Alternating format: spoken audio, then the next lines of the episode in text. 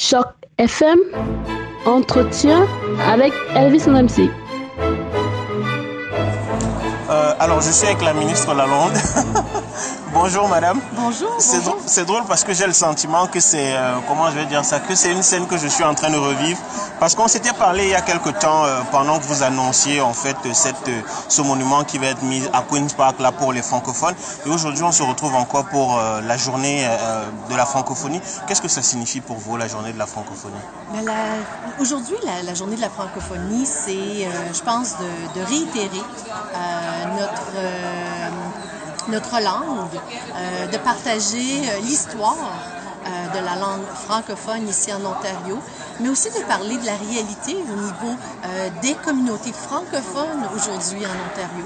Donc pour moi, c'est une opportunité de célébrer les acquis de hier, mais aussi de regarder à demain pour pouvoir euh, mettre l'avant, travailler tous ensemble euh, vers les projets de demain.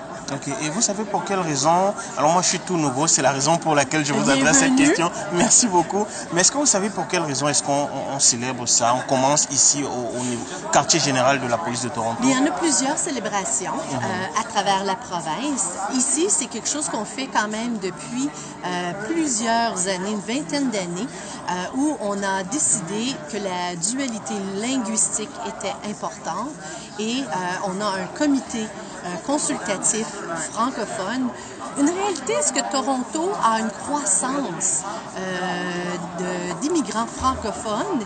Et nous devons regarder et répondre à cette diversité, à cette euh, communauté, à ces communautés, si vous me permettez, francophones qui font partie euh, du quotidien ici. Donc, les services de police de Toronto euh, sert la communauté de Toronto et ont démontré cet engagement-là, l'importance euh, de la francophonie, des gens qui parlent français, de refléter aussi pour faire certain que l'offre de services, qu'on peut aussi être sensibilisé à la culture qui existe au sein. Donc, je trouve que c'est un partenariat extraordinaire euh, et je suis encouragée de voir qu'à chaque année, on trouve un du temps malgré écoutez, des horaires chargés pour plusieurs personnes. Surtout pour de- vous.